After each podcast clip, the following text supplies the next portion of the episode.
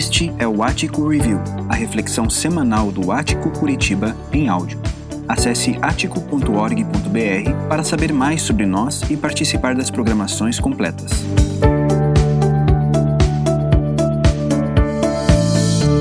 Ter tudo o que você sempre quis. Ter tudo o que você sempre sonhou em ter. Ah, quem de nós nunca passou alguns minutos, algum tempo pensando em grandes sonhos, grandes realizações? Ah, de repente você ficou pensando, poxa, o que eu faria se eu ganhasse na Mega Sena? O que eu ia comprar? Que lugares eu iria conhecer? Quem eu ia ajudar? Com quanto eu iria ajudar? Eu acho que você já brincou um pouquinho disso assim na sua cabeça, pensando a respeito de tudo o que você sempre quis ter, ou tudo o que você sempre quis ser.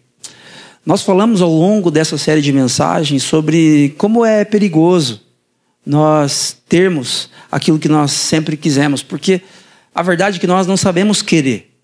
Nós temos dificuldade em querer, porque o nosso coração ele foi corrompido por algo que a sabedoria bíblica chama de pecado. Por causa disso, nós queremos mal, nós queremos é, para os nossos próprios prazeres. E muitas vezes, quando o que nós queremos nos é dado, isso acaba fazendo mal para a gente em vez de bem. Agora, gostaria de conversar com vocês hoje e finalizando essa série de mensagens sobre este tema tão duro de falarmos, que é sobre a morte, sobre é, o final da nossa história aqui enquanto humanidade. É, este homem chamava-se Valdir Carvalho Luz. Ele foi um dos homens mais eruditos, inteligentes, capazes dentro da, do, da teologia brasileira. Este homem ele era doutor em, em hebraico, a língua na qual foi escrito o Antigo Testamento. Ele era doutor em grego, a língua na qual foi escrita o Novo Testamento. E um homem extremamente capaz, ele fez um doutorado em filosofia em Princeton, nos Estados Unidos. Um homem extremamente capaz, deu aula no Seminário Presbiteriano do Sul, em Campinas, durante toda a sua vida, pastoreando uma igreja lá também, na cidade, e sendo uma pessoa extremamente reconhecida por sua capacidade teológica e de interpretação dos textos em suas línguas originais. Pois bem, em 2013, quando eu iniciei o seminário em Campinas, eu me mudei do interior do Paraná, de Sengés, para Campinas, para fazer o seminário em teologia. Para começar o seminário de quatro anos lá, para que eu pudesse ser ordenado pastor. Nos primeiros dias, no alojamento onde eu morava, é, eu ouvi falar que tinha um pastor, um pastor que já estava jubilado, já estava é, com idade bastante avançada, que gostava de receber visitas dos seminaristas. Ele morava pertinho do seminário, dois quarteirões do seminário. E então eu e mais dois amigos, nós decidimos fazer uma visita para esse pastor, que era o doutor Valdir Carvalho Luz, na época com 96 anos. E eu lembro que a gente chegou para essa conversa com o doutor Valdir e eu entrei na, na, no quarto onde ele estava, ele já estava com uma, com uma cama de hospital assim no quarto dele, ele estava bastante debilitado, quase não enxergava, enxergava muito pouco. E estava nos seus últimos dias. Essa visita foi em março, abril, ele faleceu em agosto daquele ano de 2013. Mas foi interessante que ele perguntou algumas coisas para mim. É, que ano vocês estão? Aí os meus amigos disseram: Nós estamos no segundo ano, mas tem um moço aqui que está no primeiro ano. Ah, é, é, é, o Carlos. Aí eu falei, ah, eu estou no primeiro ano. Tal. O que você está achando, Carlos? Está gostando? Ele fez algumas perguntas para mim. E aí ele começou a dizer assim, eu, ele contou que era é, de curitibanos, que ele morou na região de Castro, a região da, cidade, da, da minha cidade de origem. Então, assim, a gente teve uma conversa muito boa. Mas o que me marcou, que eu queria compartilhar com vocês nessa manhã, é que ele disse assim, eu queria é, poder levantar essa cama e fazer mais. Eu queria poder levantar essa cama e compartilhar de Jesus com as pessoas, com esses jovens que precisam muito do Evangelho. Eu queria poder fazer. E quando ele dizia isso, eu pensava assim: meu Deus, mas não precisa, o senhor já fez muito. Porque nos poucos meses que eu tinha de seminário, eu já sabia que esse Valdir Carvalho Luz tinha feito muita coisa, muitos livros, muitas traduções. Os melhores livros de teologia traduzidos do grego para o português, é, de, de interpretação desses textos antigos, são de origem deste senhor. Mas a conclusão que eu cheguei olhando ali era que ok, ele era um, um, senhor muito maduro e a conversa dele não era uma conversa triste, do tipo, eu não queria morrer, eu queria viver mais. Mas claramente ele passava uma mensagem para mim que ele não estava confortável com a morte que se aproximava. Nós muitas vezes elogiamos quem, à beira da morte, reage com muita lucidez, do tipo, está tudo bem. Mas nós temos que admitir que quando uma pessoa reage assim, ela é uma exceção no universo de muitas pessoas. E, e muitas vezes, se ela reage assim, quem fica não reage. Quem fica lamenta muito, vivencia o luto por vários dias, meses, anos até. Por que, que isso acontece? Você deve ter inúmeras histórias a respeito de, do luto que você vivenciou. Talvez você já tenha perdido pessoas muito caras para você. Talvez você ainda não perdeu pessoas muito próximas, assim, pessoas um pouco mais distantes, mas fatalmente você perderá. O ponto é, por que, que nós reagimos diante da morte com uma certa com um certo constrangimento, para dizer o mínimo? Nós não ficamos à vontade. Por que, que o. Carvalho, Valdir de Carvalho Luz, que conhecia a Bíblia muito bem, um homem extremamente piedoso, com uma vida íntegra, entregue a Deus, viveu uma vida de, de, de, de, serviço à igreja, de serviço a Deus, por que, que este homem maduro, lúcido, discípulo de Jesus, à beira da morte, ele diz que ele. Eu não queria estar aqui, eu queria sair daqui, eu queria. Ele, ele não está à vontade com as limitações. Por que, que isso acontece com ele, aconteceu com ele, por que, que isso acontece com as pessoas que nós conhecemos? O escritor irlandês C.S. Lewis, ele diz o seguinte em um de seus livros: Não fomos feitos para a morte, mas para a vida. A morte é uma intrusa, uma desarmonia na sinfonia da existência. Gente, nós ficamos constrangidos, nós ficamos não à vontade quando estamos num ambiente de luto. É constrangedor, é estranho, é triste, é sofrido. Por que, que é assim? Porque a morte é uma intrusa. Não deveria ser assim. Não deveria ser assim. Não fomos feitos para a morte. O doutor Valdir de Carvalho Luz estava ali um pouco constrangido de estar com aquelas limitações. Ele queria estar na nossa pele. Ele queria ter de novo vinte e poucos anos, trinta anos e começar tudo de novo. Ele queria de novo plantar as igrejas que ele plantou, ele queria de novo traduzir os livros que ele traduziu, ele queria de novo servir a Deus como ele serviu, porque ele foi feito para a vida, ele não foi feito para a morte. Assim como nossos pais, assim como nossos avós, assim como eu, assim como você. Nós não fomos feitos para essa desarmonia, só que a morte é essa intrusa. Mas por que, a morte é essa intrusa? A sabedoria bíblica conta para gente que Deus criou todas as coisas perfeitas. Deus criou todas as coisas em ordem, sem, nem, sem a morte como intrusa. E a Bíblia conta pra gente, em Gênesis 1 e 2, que Deus ele criou tudo isso e ele olhou para toda essa sinfonia da existência, e essa sinfonia tinha um som harmonioso, tinha uma vista maravilhosa, tinha um cheiro fantástico, formidável, convidativo. Mas a própria sabedoria bíblica conta para a gente também, em Gênesis 3, que algo deu errado. E a Bíblia chama isso de pecado. O pecado entrou na história. E Paulo vai dizer lá em uma de suas cartas no Novo Testamento que o salário do pecado, a remuneração do pecado, a paga pelo pecado é a morte. O pecado faz com que a morte entre, essa intrusa entre na nossa história. O problema do caos, o problema da morte, é tem a sua origem na desconexão do ser humano para com Deus. Agora, eu e você não fomos feitos para a morte. Nós temos um desejo, tudo que nós sempre quisemos é sermos imortais. Você foi feito para a vida. Esse sonho que parece utópico, ah, eu não gostaria de morrer. Eu queria viver para sempre. É, é, é meio infantil até essa conversa. Mas esse sonho existe no meu e no seu coração. Nós não fomos feitos para a morte. Por que, que nós lidamos com a morte de uma forma tão estranha? Por exemplo, você terminou, você fez uma faculdade de cinco anos. E você gostou muito, você se envolveu, você fez esse curso com excelência, você estudou muito, entregou os trabalhos, fez as provas, os trabalhos finais.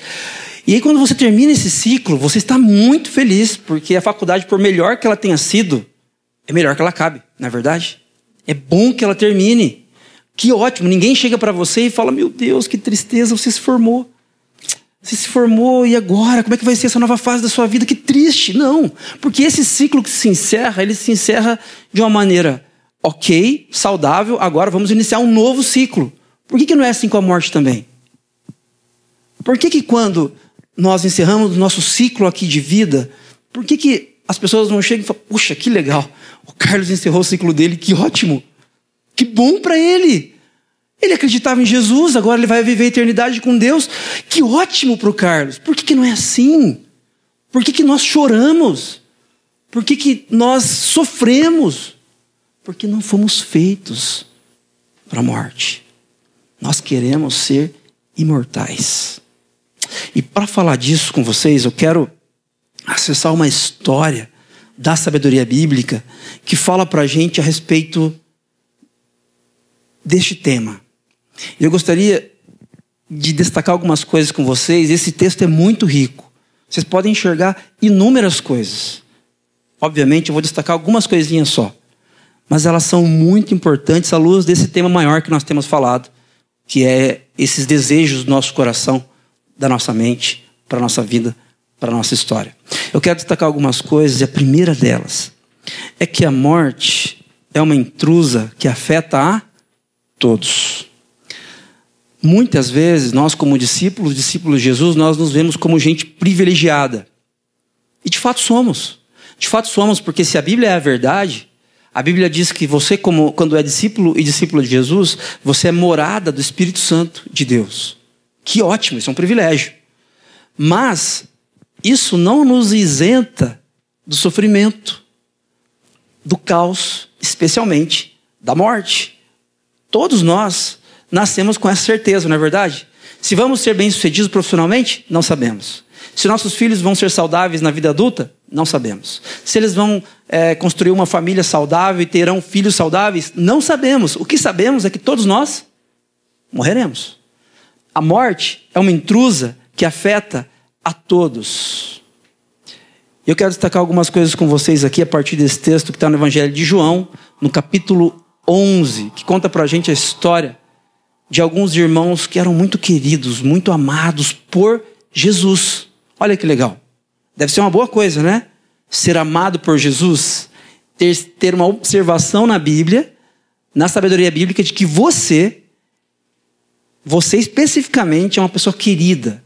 Querida por quem? Por Jesus. Olha o que o texto diz pra gente. Um homem chamado Lázaro estava doente. Ele morava em Betânia com suas irmãs, Maria e Marta. Três irmãos: Lázaro, Maria e Marta. Foi Maria, a irmã de Lázaro, que mais tarde derramou perfume caro nos pés do Senhor e os enxugou com os cabelos. Aqui João está dando um spoiler de uma outra história que ele vai contar num outro momento. Ele já está adiantando, ó, é, foi Maria, a irmã de Lázaro, que mais tarde derrama perfume caro nos pés de Jesus uh, e enxuga os pés de Jesus com o seu próprio cabelo. As duas irmãs enviaram um recado a Jesus, dizendo: Senhor, seu amigo querido está muito doente. Em outras traduções, uh, esse, essa fala delas é assim: Senhor, seu amigo a quem amas aquele que você tem um carinho especial, aquele que você traz para perto, aquele com quem você tem ótimas risadas, aquele que você dá um abraço um pouquinho mais demorado, aquele que você ama muito, está doente, está muito doente. O texto continua. Jesus amava Marta, Maria e Lázaro. João faz questão de dizer. Não é só elas. Não, não são apenas as irmãs que estão, a partir deste recado, dizendo para Jesus que Jesus ama a Lázaro. Não, o próprio João, que está contando essa história para a gente, ele está dizendo: sim, Jesus amava Marta, Maria e Lázaro, eram especiais para Jesus. Ouvindo, portanto, que Lázaro estava doente, ficou mais dois dias onde estava. Jesus estava em outro lugar, eles estavam em Betânia, Jesus estava em outro lugar. Jesus ficou mais dois dias depois de saber que Lázaro estava muito doente. Depois disse a seus discípulos: Vamos voltar à Judéia. E no versículo 11, o texto diz: Jesus dizendo para os seus discípulos: Nosso amigo Lázaro adormeceu, mas agora vou despertá-lo. Os discípulos disseram: Senhor, se ele dorme, é porque logo vai melhorar eles ainda estavam dizendo: ah, deve estar tá dormindo, deve estar tá mal e tal, doente, mas dormindo, né, fraco.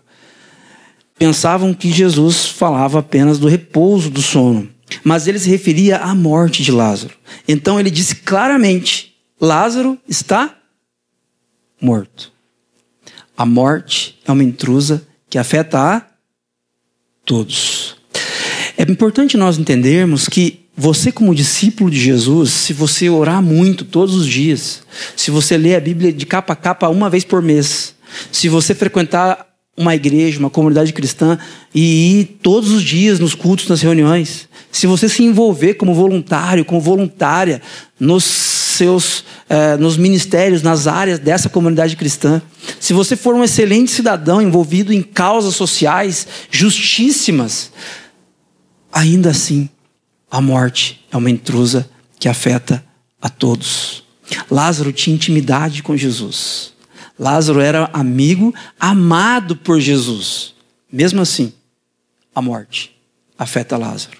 Muitas vezes nós achamos que a morte, e quando a gente fala em morte, é importante nós entendermos também que a morte, às vezes, ela, ela, ela acontece é, num, é, de forma eventual, de fato, você é, deixa de, de viver, deixa de ter o sopro da vida e, e fecha os olhos para a história e abre para a eternidade num dia X. Mas também é importante dizermos que estamos morrendo diariamente nas nossas relações, quando nós enfrentamos um divórcio, nas nossas relações, quando nós perdemos um filho para um vício, nas nossas relações, quando estamos assistindo conflitos entre Rússia e Ucrânia, entre Israel e palestinos, e vemos, e vemos mulheres, vemos crianças, independentemente da nacionalidade, sofrendo, morrendo, experimentando sofrimento, é, essa é a morte que nos alcança enquanto humanidade. E muitas vezes nós pensamos assim, não, mas se eu for discípulo de Jesus, se eu for assim, o, o discípulo de Jesus até morre diferente. Eu já vi líderes falando isso. O discípulo de Jesus, aquele que serve a Deus, até a morte dele é diferente. Não, não é diferente. Porque a morte é uma intrusa que afeta a todos nós. A todos nós, porque alguém aqui pode dizer a mão e dizer que é, erguer a mão e dizer que não é pecador? Todos nós somos falhos. Todos nós somos limitados. A morte é uma intrusa que afeta a todos e ela ter afetado a Lázaro é uma informação importante para nós. Se ela afetou a Lázaro, a quem Jesus amava, se ela afeta Lázaro, a quem Jesus tinha, com quem Jesus tinha uma boa intimidade, que nós sonhamos ter, na música que nós cantamos aqui agora há pouco, nós dissemos que o, o nosso sonho, a nossa vontade é chamar a Deus de Pai. Essa intimidade que nós queremos ter com Deus, Lázaro tinha com Jesus. Lázaro, de repente, tinha um apelido para Jesus. Lázaro sabia os, as brincadeiras de Jesus sem graça, sabe? Lázaro sabia e dava risada porque era amigo de Jesus muito próximo. E esse amigo de Jesus também experimenta a morte. Quando nós olhamos para essa informação, nós precisamos entender que a morte é essa intrusa que afeta todos. Ela nos afeta também. Você talvez tenha perdido um ente querido seu de uma forma injusta, de uma forma assim fora de ordem, vamos dizer assim. Porque quando você perde um avô, um bisavô, você consegue racionalizar no sentido de, poxa, viveu bastante, viveu bem, fez isso, fez aquilo, chegou a hora. É triste, é luto do mesmo jeito, mas você racionaliza. Agora, quando você vê uma criança falecendo, quando você vê uma família inteira falecendo em um acidente de carro, essas coisas elas nos assustam de uma forma um pouco mais uh, impactante. E quando isso acontece, nós pensamos assim: poxa, mas que injusto. Que injusto isso acontecer. Por que, que Deus permite acontecer isso? Se Deus fosse Deus mesmo, se Deus fosse bom, isso não aconteceria. Se Deus me amasse, Ele não deixaria que eu enfrentasse a morte. Ele não teria levado meu filho e a minha filha. Se Deus me amasse, Ele não deixaria que a minha família vivenciasse esse tipo de luto. Nesse texto nós vemos: Jesus amava Lázaro? Sim. Ele passou pela morte? Sim. A morte é uma intrusa que afeta a todos. Uma segunda coisa que eu queria destacar com vocês aqui é que a morte nos assusta, a morte nos constrange, mas a morte não assusta Jesus. Se nós começarmos a falar de morte na hora do almoço, no almoço de domingo, alguém vai dizer assim: pelo amor de Deus, vamos mudar de assunto? É ou não é? Vamos falar de coisa boa? Vamos falar de futebol, vamos falar de, de da, da criança que nasceu esses dias, vamos falar de coisa boa. Nós fazemos isso, não é verdade? Mas é interessante que a morte não assusta Jesus. Jesus não foge disso. Jesus não se. Ele, ele não se. É, ele não se esconde desse assunto. Olha o que o texto diz pra gente. E por causa de vocês, ele está falando com os discípulos que estavam com ele. Eu me alegro por não ter estado lá lá com Lázaro, na hora da morte de Lázaro. Pois agora vocês vão crer de fato. Venham, vamos até ele. Tomé, apelidado de gêmeo, disse aos outros discípulos: Vamos até lá também para morrer com Jesus. Ele está falando isso aqui porque Jesus ele tinha saído do local onde Lázaro morava, e ele tinha estado lá. Você pode voltar na sua Bíblia depois, no capítulo 10, e perceber que Jesus estava sendo perseguido. Então Jesus deixa aquele local e vai para um outro lugar. Agora Jesus está querendo voltar para aquele lugar onde ele já sofreu perseguição e Tomé está dizendo assim: Meu Deus, ok, vamos voltar lá e morrer todos junto. Ele está ele tá com medo. Ele está com medo do sofrimento, está com medo de um apedrejamento, está com medo do sofrimento, está com medo da morte. Mas Jesus não tem medo da morte. Jesus não se assusta com a morte. Jesus não deve nada para a morte. Quando Jesus chegou a Betânia, disseram-lhe que Lázaro estava no túmulo havia quatro dias. Quatro dias. Parece que a notícia chega para Jesus, Jesus demora mais dois dias no local, e quando ele resolve voltar, ele demora ainda dois dias para chegar. Então, quando Jesus chega, Lázaro já está morto há quatro dias. Betânia ficava a cerca de 3 quilômetros de Jerusalém. E muitos moradores da região tinham vindo consolar Marta e Maria pela perda do irmão. Agora, 3 quilômetros, gente, para um momento onde não existem carros, onde as pessoas são acostumadas a fazer longas caminhadas é, durante o dia, é motivo para demorar mais dois dias para chegar? 3 quilômetros não é nada. Para um, um, uma cultura que era acostumada a ter 30, 40 quilômetros de caminhada por dia para fazer uma grande viagem. Jesus, ele chega a Betânia, Lázaro já está morto há quatro dias, e Jesus deixou, quando ele decide ir para Betânia, ele demora ainda mais dois dias. Jesus não tem medo da morte. Jesus sabe que ele tem poder sobre a morte. Eu quero dizer para você que se você tem medo da morte, tá tudo bem. Tá tudo bem. Às vezes, alguém ensina pra gente uma falsa espiritualidade do tipo assim: você não serve a Deus? Você não é discípulo de Jesus? Você não pode ter medo da morte? Afinal de contas, se você morrer, você vai se encontrar com Deus. Afinal de contas, se você fechar os olhos para a história e abrir para a eternidade, é tudo que você sempre quis, não é verdade? Mas é interessante que Tomé, um discípulo de Jesus, eu não quero que você olhe para Tomé e fale, ei, Tomé, Tomé era um vacilão mesmo, né? Está com medo de, de, de morrer. Não. Eu quero que você olhe para Tomé e enxergue você. Nós somos Tomé, que temos medo de morrer. Fiz uma viagem no dia 2, segunda-feira retrasada. Fui, passei alguns dias em Boca, Boca Raton, na Flórida, fazendo, participando de uma conferência e apresentando relatórios da nossa plantação para uma igreja parceira lá dos Estados Unidos. E eu voltei no dia 12, né, na última quinta-feira. Passei a quinta-feira viajando, cheguei em São Paulo meia-noite. E meu carro estava lá para voltar para cá. Aí eu tinha duas opções: ou ficava num hotel, dormia e saía no outro dia cedo, ou a menos é, a menos recomendada, eu vinha dirigindo, chegando de viagem. O que, que eu fiz? Eu vim dirigindo. Meia-noite cheguei, umas duas horas eu saí de São Paulo, até pegar a bagagem e tal. Eu vim dirigindo. Quando eu dirigi uma hora e meia, duas horas mais ou menos, eu estava perto de registro, vindo, vindo pela 116, me deu um sono. Um sono, assim, arrebatador. E o que que. No que, que eu pensei? Falei, puxa, fui, voltei, fiquei tanto tempo longe da minha família, eu quero ver meus filhos. Eu quero voltar para casa. Eu preciso encostar esse carro. Nada mais é isso, gente, que medo de morrer. É medo de morrer. Porque eu estou na 116, dirigindo de madrugada, é uma estrada perigosa, e eu encostei num posto e eu dormi. Dormi duas horas e meia e depois eu retomei a minha viagem. Por que eu fiz isso? Porque eu estava com medo de morrer.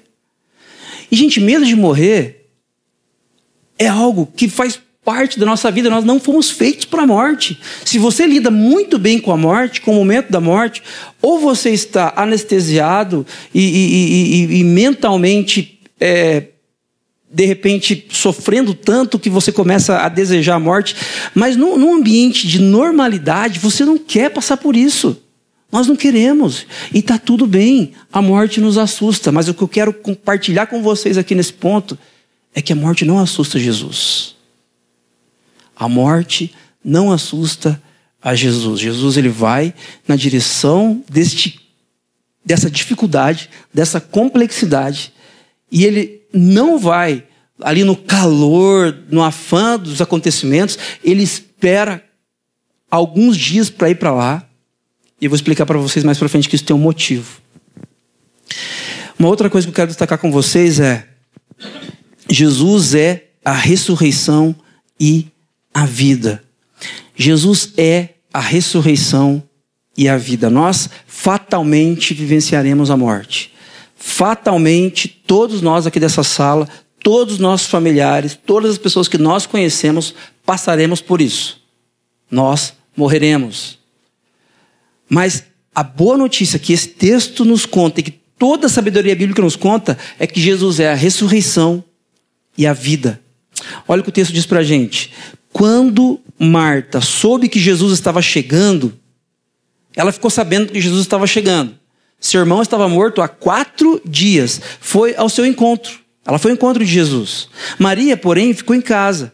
Marta disse a Jesus. E, gente, pensa num tom de voz de cobrança aqui. Sabe quando com o dedo na cara, assim? Se você estivesse aqui, meu irmão não teria morrido. Marta está muito triste com Jesus. Eu sei que você ama Jesus. Aliás, eu sei que você ama Lázaro. Eu sei que você, Jesus, amava Lázaro. Que vocês eram íntimos. Se você estivesse aqui, meu irmão não teria morrido. Mas sei que mesmo agora, Deus lhe dará tudo que pedir. Jesus lhe disse: Seu irmão vai ressuscitar. Sim, respondeu Marta. Ele vai ressuscitar quando todos ressuscitarem no último dia. Os judeus, eles criam, assim como nós, de que um dia todos nós ressuscitaremos. Então ela tem essa confiança de que um dia Lázaro vai ressuscitar. Mas ela está pensando lá na frente, no final dos tempos. E Jesus está dizendo para ela: Eu sou a ressurreição e a vida. Presta atenção nisso. Quem crê em mim viverá, mesmo depois de morrer. Quem vive e crê em mim jamais morrerá. Você crê nisso, Marta? Gente, presta atenção nessa pergunta. Jesus diz: ó, quem vive não é só crer no sentido de pensamento positivo, não. Quem vive e crê Quem vive a partir dessa expectativa, dessa confiança, dessa cosmovisão, quem vive e crê em mim, quem vive e crê em mim, em Jesus, jamais morrerá. E deixa Jesus perguntar para você nessa manhã: você crê nisso? Coloca o seu nome ali depois da vírgula. Tira o nome da Marta e coloca o seu nome. Você crê nisso, Carlos? De que você, mesmo depois que passar pela morte, você seguirá vivendo porque você crê nisso, Carlos? Você crê nisso? Jesus é a ressurreição e a vida. Não tem como nós apagarmos a existência da morte. Por que, que Jesus não é só a vida? Jesus é a vida. Por que, que Jesus diz eu sou a ressurreição? Porque a morte existe. Não tem como apagar a existência da morte. Jesus não pode fazer isso. Deus, ele não é uma criança mimada que quando a brincadeira dá errado, fala assim: ah, quer saber, não vou brincar mais, vamos apagar tudo isso aqui. Não, Deus não é assim. Deus ele, ele assume o que os seus filhos fizeram na história. E o que, que seus filhos fizeram? Nós, seus filhos, enfiamos os pés pelas mãos. Nós nos desconectamos. O pecado trouxe o caos para a humanidade. A desigualdade social, o sofrimento, a morte antecipada de crianças, o aborto, o sofrimento de pessoas inocentes tem a ver com uma decisão que nós, enquanto humanidade, temos tomado desde que o mundo é mundo. Qual a decisão? A de sermos independentes. A de não precisarmos de Deus. E por isso, nós precisamos entender que Jesus ele é mais do que a vida. Ele é a ressurreição e a vida. Porque sem a ressurreição, nós continuamos mortos. Nós continuamos mortos. Jesus é a ressurreição e a vida. Sim, Senhor, respondeu ela. Eu creio que o Senhor é o Cristo, o Filho de Deus, aquele que veio ao mundo da parte de Deus. Olha que interessante. Marta tinha na sua mente que Jesus, Jesus é o nome dele. Cristo não é o sobrenome de Jesus. Jesus ele não é tipo Jesus da Silva. E aí Cristo é o sobrenome de Jesus, não. Cristo é uma expressão bíblica para dizer que Jesus é o ungido. A palavra Cristo no grego significa ungido. Em que sentido? Aquele que veio da parte de Deus. Havia uma promessa no Antigo Testamento de que um dia alguém da parte de Deus viria e solucionaria os nossos problemas com a morte. Esse desejo nosso de sermos imortais seria, enfim, realizado. Esse desejo nosso de não mais vivenciarmos o luto e, e, e do luto ser o ponto final da nossa história seria realizado. Por quê? Porque aquele que viria da parte de Deus transformaria em ordem todo o nosso caos. Marta sabe disso. Jesus é o Cristo. Ele é a ressurreição e a vida. Agora, uma quarta coisa que eu quero destacar com vocês. Ao se deparar com a morte, Jesus sente profunda indignação e angústia.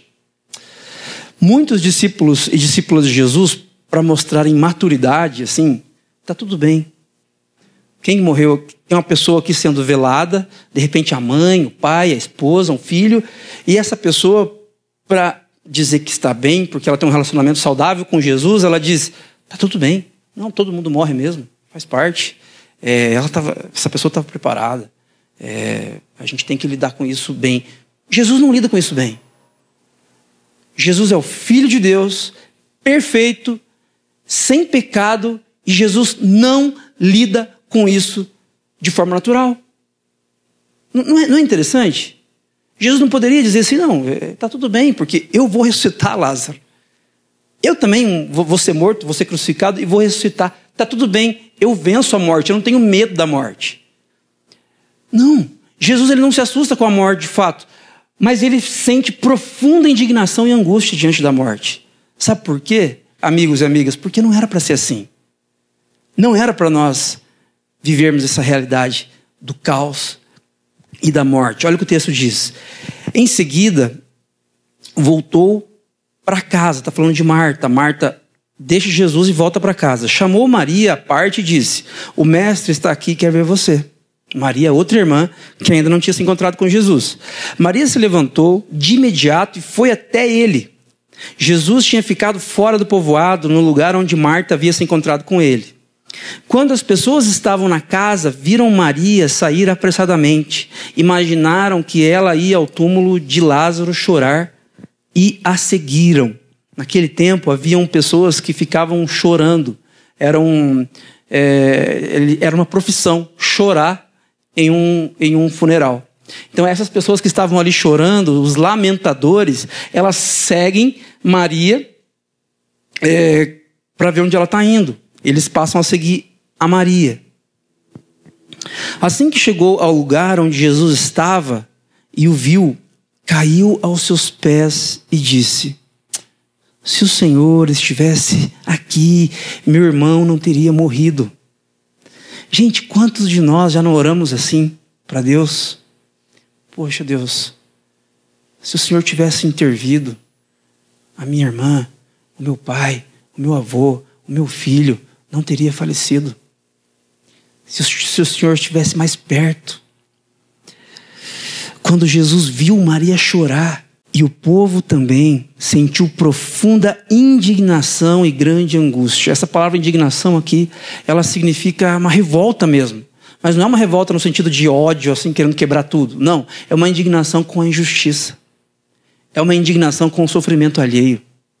É uma indignação que deve existir no nosso coração também quando a gente vê um ser humano feito a imagem e semelhança de Deus, sofrendo, vivendo num contexto de subhumanidade. Jesus ele fica indignado e ele diz: Onde vocês o colocaram? Eles responderam: Senhor, vem e veja. E o texto diz que Jesus chorou. Esse é o único momento na Bíblia que é contado para a gente que Jesus chorou antes da morte, Jesus não chora. Jesus é homem. Jesus é forte. Jesus, é, pensando nas nossas expressões aqui que a gente brinca com criança, né? Jesus é macho. Corajoso. Jesus não tem medo da morte, não. Diante da morte, da crucificação, das dores que ele sabia que ia enfrentar no Getsemane, ele transpira sangue. Mas ele levanta e quando Judas está vindo com os soldados romanos, ele diz: Vamos, vamos, o traidor se aproxima. Jesus não tinha medo da morte, mas o único momento onde Jesus chora é com o sofrimento do outro, é com o sofrimento de alguém, de pessoas que ele amava. Jesus chorou, as pessoas que estavam por perto disseram: Vejam como ele o amava. Jesus sente indignação com a morte. Eu quero que você Entenda uma coisa. Deus não não trata a morte com naturalidade. Ah, mas vai ficar tudo bem porque eh, nós ressuscitaremos, viveremos com Deus na eternidade, vai ser ótimo. Sim, mas não está tudo bem com a morte. Viver a morte não é o objetivo para o qual eu e você fomos feitos. Como C.S. Lewis disse no começo, a morte é uma intrusa. É uma intrusa. Jesus sabe disso. Jesus sente profunda indignação e grande angústia. Quando você vive o luto e alguém chega para você e fala assim: tá tudo bem, também chega, né? Você já viveu o luto X dias, agora vamos viver. Você não pode ficar chorando o resto da vida. As pessoas não entendem você. As pessoas acham que de repente você é frágil emocionalmente. Mas Jesus, assim como você, diante da morte, sente profunda indignação e angústia. E uma última coisa que eu queria destacar com vocês é que Jesus tem toda autoridade sobre a morte. Ele não tem alguma autoridade. Ele tem toda autoridade sobre a morte. Por quê? Antes de, de continuar com o texto, eu quero dar um pulinho lá em Daniel. O profeta Daniel, no Antigo Testamento, um dos profetas do Antigo Testamento, no capítulo 7, verso 13, ele diz algo interessante que está no imaginário dessas pessoas que estão ouvindo essa história pela primeira vez. Daniel tem uma visão e ele diz o seguinte, contando essa visão: Em minha visão, naquela noite, vi alguém semelhante a um filho de homem. Por isso que no Novo Testamento Jesus é chamado o tempo inteiro de filho de homem. Filho do homem, filho do homem. Por que filho do homem? Porque é a expressão que Daniel usa lá no Antigo Testamento. Para quem? O filho do homem, vindo com as nuvens do céu, ele se aproximou do ancião e foi conduzido à sua presença.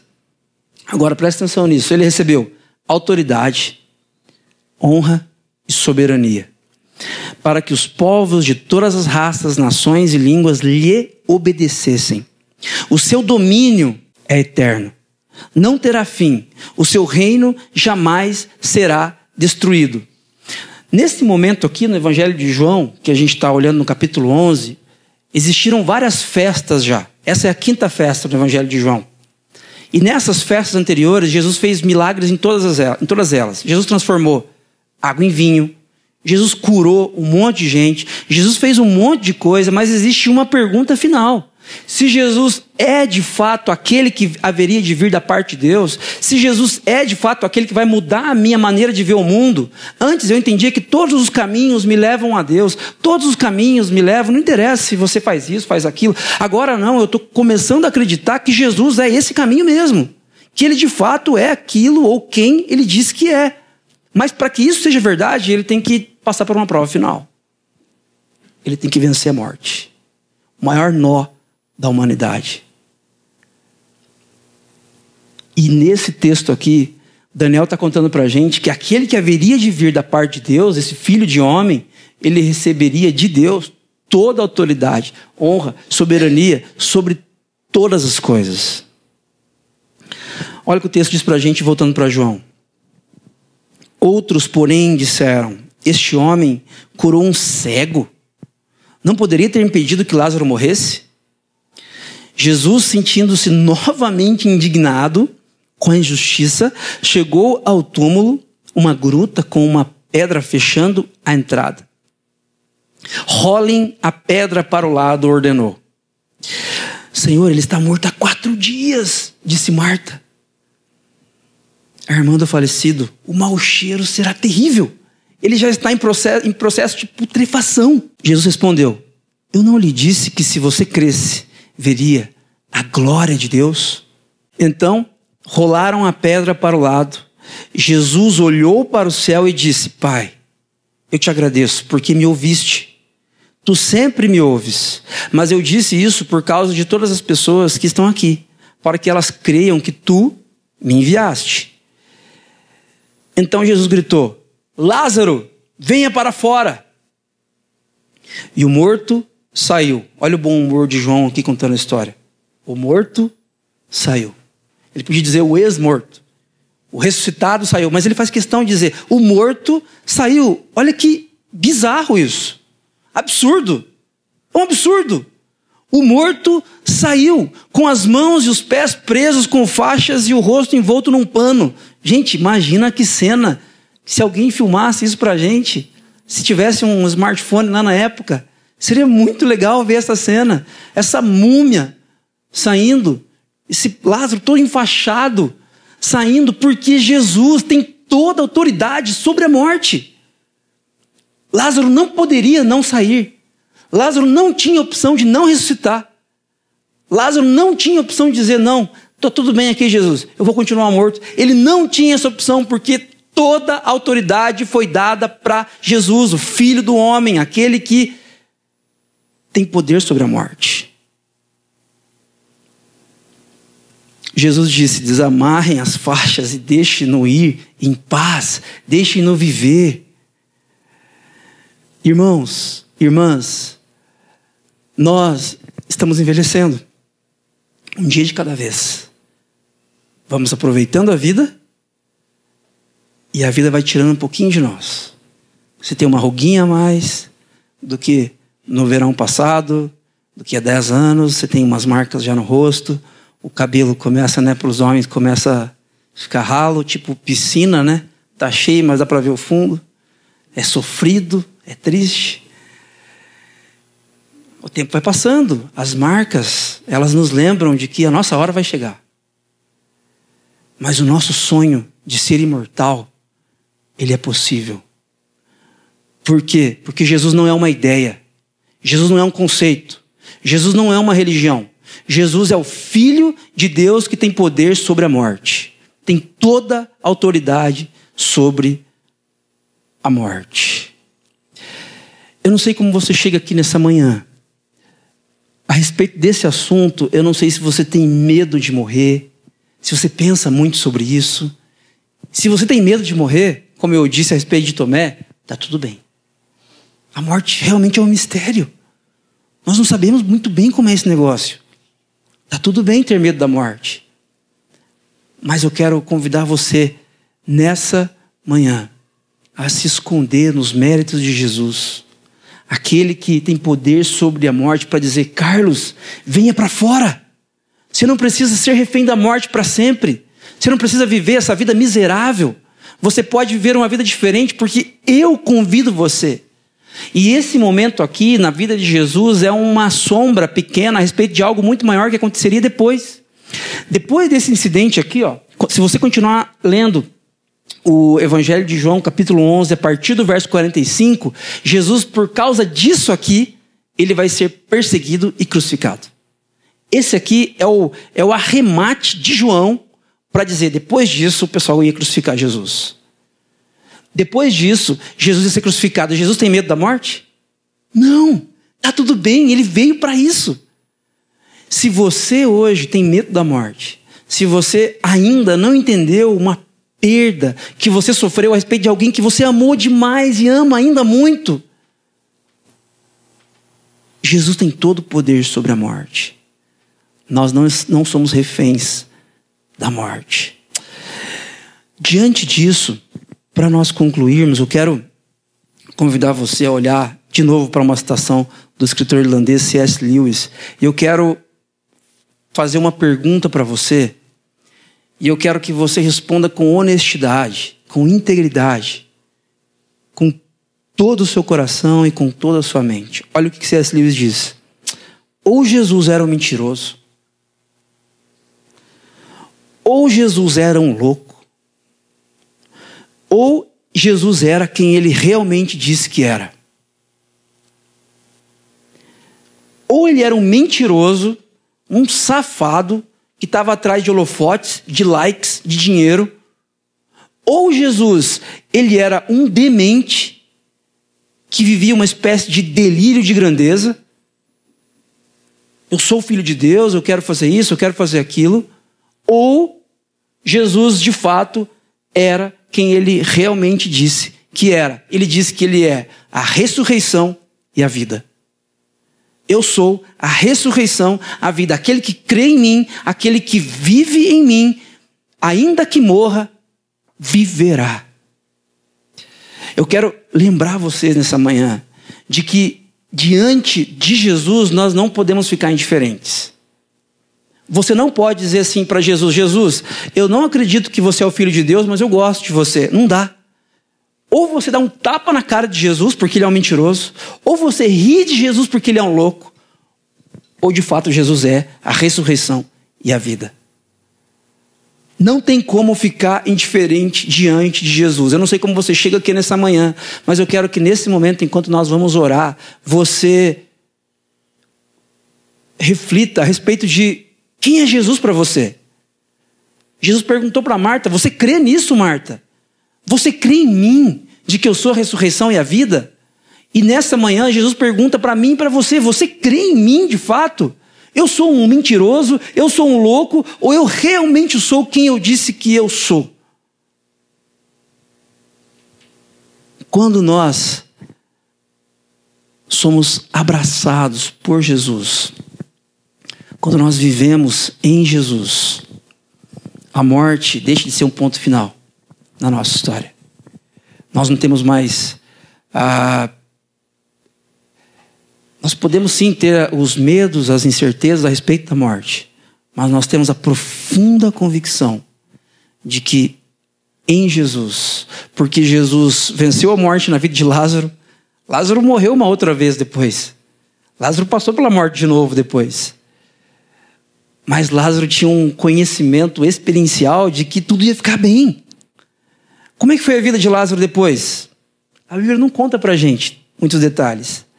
Talvez para que nós imaginemos e respondamos com a nossa vida. Como é que seria a vida de alguém ressuscitado que tivesse a chance de começar de novo? Não sei, diga você. Responda você, porque nessa manhã Jesus chama você para fora. Talvez você esteja numa caverna lá, fechado, vivendo uma vida de morte. Jesus nessa manhã chama você pelo nome, venha para fora. Como é que vai ser essa história?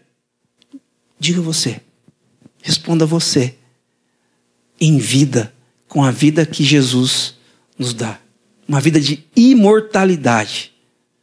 Aquele que crê em Jesus, ainda que morra, viverá. Diante dessa citação de C.S. Lewis, eu quero convidar você a fechar os seus olhos. Quero convidar você para orar comigo. E eu quero que você escolha uma dessas três portas para você entrar. Uma das portas diz que Jesus é um mentiroso. Ele era, de repente, um oportunista. Um oportunista. Você tem o direito de pensar assim. Você tem o direito de ter um olhar crítico para as histórias dos evangelhos e achar que de repente Jesus era um mentiroso. Você pode entrar por essa porta. Ou você pode entrar pela segunda porta que diz que Jesus era um louco, delírios de grandeza, ele queria ser importante. Ou você pode crer que Jesus era quem ele disse que era, a ressurreição e a vida. Se nós experimentamos a morte em nossas histórias, e isso é um fato, isso não é uma conjectura, nós precisamos da ressurreição. Jesus ele morreu na cruz. Jesus foi esmagado na cruz por nossos pecados. Mas porque ele não tinha pecado, a morte não o reteve. E três dias depois, Jesus ressuscitou. Porque Jesus tem toda a autoridade sobre a morte. Jesus ressuscitou e está vivo. Jesus está vivo, ele vive. Que essa vida infinita, sem limites, sem precedentes, nos encha nessa manhã. Deus, por favor, Pai. Enche, Pai, meus amigos e amigas nesta manhã de profunda convicção a respeito de quem o Senhor é. Por favor, Pai, nos conduza, Pai, gentilmente a essa porta aberta que revela a vida, mesmo em contextos de morte nos quais estamos inseridos. A vida de Jesus. Favor, Deus. Nós não merecemos, nós somos falhos, nós não fizemos por merecer. A morte é essa intrusa que afeta todos nós. Mas Jesus, o Senhor é a ressurreição e a vida. Nós estamos aqui para celebrar isso. Nós estamos aqui para sermos impactados por essa verdade, para vivermos conforme essa verdade em paz.